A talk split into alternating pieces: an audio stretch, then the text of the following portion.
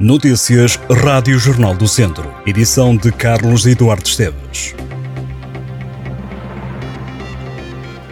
Jorge Costa é o novo treinador do Académico de Viseu. O técnico assinou com os vizienses até ao final da época. O último clube português orientado por Jorge Costa foi o Farense.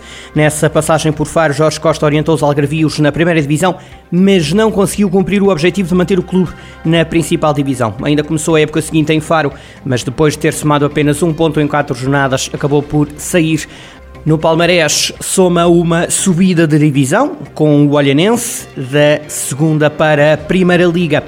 Entretanto, esteve a treinar uma equipa da Tunísia, agora volta a Portugal para treinar o Académico de Viseu. Recorde-se que os treinos dos vizianos estavam a ser orientados por Gil Oliveira, antigo preparador físico do clube, depois de Pedro Ribeiro ter abandonado o Académico à segunda jornada do campeonato. O Académico Viseu que torna a entrar em campo na próxima segunda-feira em Rio Maior para defrontar o Estrela da Amadora em jogo da sexta jornada. O Académico ainda não ganhou nesta edição da segunda Liga, chega ao sexto jogo com duas derrotas e três empates. A Câmara de Viseu anunciou que foram investidos mais cerca de 7 mil euros no centro de vacinação do ACES, o agrupamento de centros de saúde de Lafões, para permitir que os utentes tenham conforto agora durante a época de vacinação contra a Covid-19 e a gripe. De acordo com o Presidente da Câmara, Fernando Ruas, que visitou as instalações que estão localizadas no edifício da Segurança Social, as pessoas têm agora um espaço digno, numa altura em que os primeiros a ser chamados à vacinação serão os maiores de 80 anos com comorbilidades. Um processo que vai decorrer novamente de forma escalonada por faixas etárias, avançando à medida que se esgotem os agendamentos na faixa etária mais elevada. A vacinação sazonal contra a Covid-19 e a gripe iniciou-se quarta-feira com o objetivo de proteger os grupos mais vulneráveis. Está previsto em Portugal vacinar cerca de 3 milhões de pessoas até dezembro.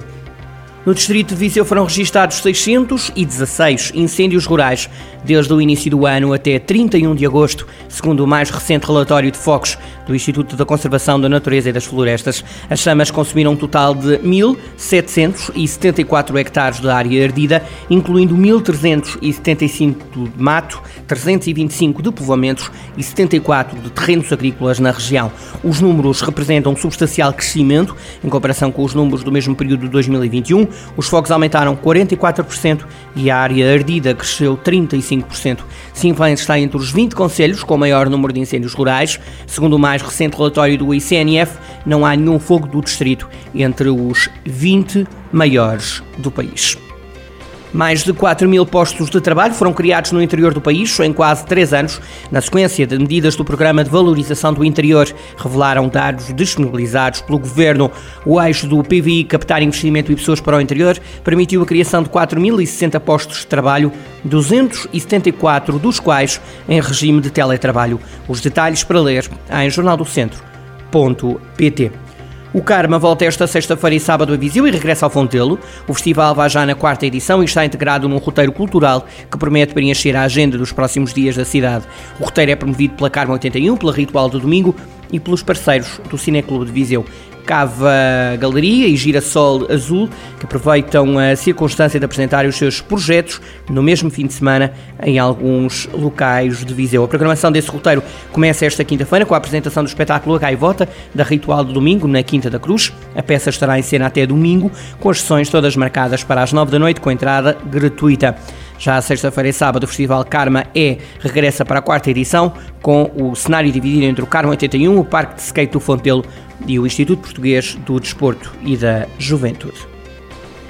A incubadora do Centro Histórico de Viseu recebe esta sexta-feira o início da segunda temporada do Festival de Curtas-Metragens Short Age, que na última edição contou com 21 sessões, com exibições de curtas-metragens, leituras de argumentos e um concerto. A primeira ação arranca a competição com A Rapariga de Saturno, uma curta-metragem de Gonçalo Almeida. O Museu Nacional de Grão Vasco em Viseu recebe esta sexta-feira a inauguração da exposição Mariano Belliur, o legado artístico em Portugal, às 4 da tarde.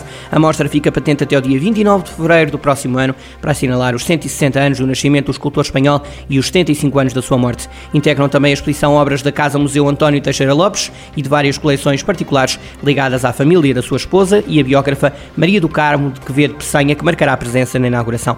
Na ação vão estar também familiares de Mariano Benliur. Estas e outras notícias em jornaldocentro.pt